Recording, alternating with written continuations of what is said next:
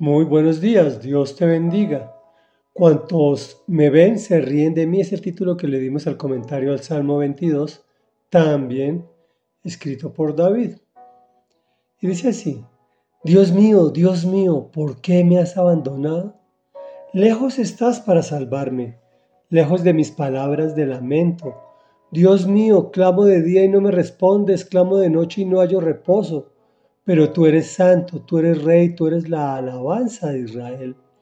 En ti confiaron nuestros padres, confiaron y tú los libraste.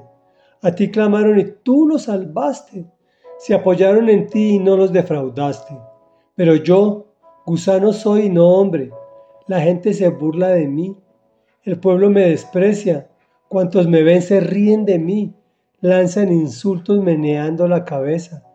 Este confía en el Señor, pues que el Señor lo ponga a salvo, ya que en Él se deleita, que sea Él quien lo libre. Pero tú me sacaste del vientre materno, me hiciste reposar confiado en el regazo de mi madre. Fui puesto a tu cuidado desde antes de nacer, desde el vientre de mi madre, mi Dios eres tú. No te alejes de mí, porque la angustia está cerca y no hay nadie que me ayude. Muchos toros me rodean, fuertes toros de Bazán me cercan, contra mí abren sus fauces, leones que rugen y desgarran a su presa. Como agua he sido derramado, dislocados están todos mis huesos, mi corazón se ha vuelto como cera y se derrite en mis entrañas. Se ha secado mi vigor como una teja, la lengua se me pega al paladar, me has hundido en el polvo de la muerte. Comentario.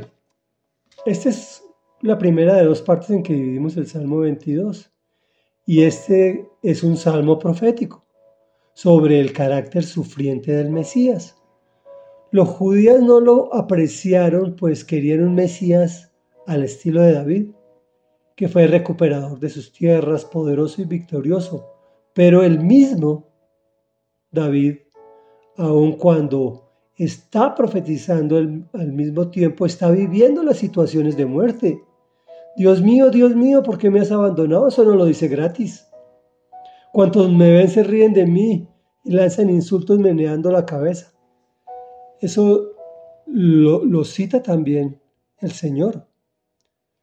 Pues fueron sus palabras. Cuando Dios volteó su cara de él, pues había asumido todo el pecado de la humanidad, de todos los tiempos, pueblos, razas y naciones. El Señor Jesús permanentemente hablaba, o mejor, hablaba citando la Torá, o sea, nuestro Antiguo Testamento, pues Él mismo lo dictó a través del Espíritu Santo. También vivió esas frases, lejos estás para salvarme, pues Dios no tiene parte con el pecado. Por otro lado, David, quien igualmente vivió la ansiedad y la adversidad, asimismo depositó toda su confianza en el Padre, Tú eres santo, la alabanza de Israel. En ti confío y tú me libras, a ti clamo y tú me salvas. En ti me apoyo y no me defraudas. Nos recuerda que el Señor no se, no se le pasa nada. Está pendiente de sus hijos desde antes de nacer. Sin embargo, le solicita, no te alejes de mí porque la angustia está cerca y no hay nadie que me ayude. O sea, él cuando sabe que Dios lo va a ayudar. De todas formas, ora. Todos sabemos que Dios nos va a ayudar, pero oremos y pidamos en oración por nuestras necesidades y por las necesidades de otros, por nuestro país, por nuestros gobernantes, etcétera, etcétera, etcétera. Hay muchos temas de oración por los enfermos, bueno, tantas cosas que hay para orar. Y comienza su poesía.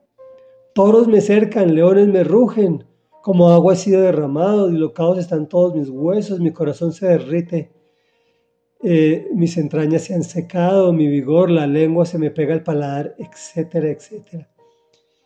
Él muestra su dolor a través de estos elementos poéticos. Reflexión. Si el Señor Jesús vino su primera vez como siervo sufriente, como cordero inmolado para pagar por nuestros pecados y hacernos visibles ante Dios, aceptables ante el Señor, En su segunda venida vendrá como Rey victorioso.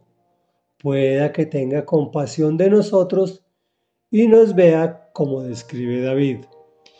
Oremos. Padre nuestro que estás en el cielo, a ti venimos porque cuantos me ven se ríen de mí.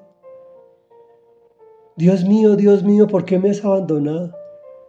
Fueron las palabras de nuestro Señor Jesús cuando tomó mi pecado y el de todos los que me oyen y el de toda la humanidad, para salvarnos, para llevarnos ante tu presencia, para permitirnos tener una mejor vida, para darnos vida eterna a tu lado.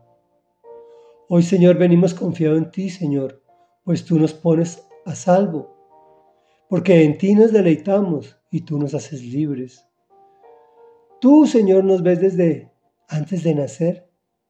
Desde el vientre de nuestra madre nos, ves, Señor amado, y nos cuidas para que podamos reposar confiados en el regazo de nuestras madres. No te alejes de nosotros, porque la angustia está cerca y solamente en ti confiamos.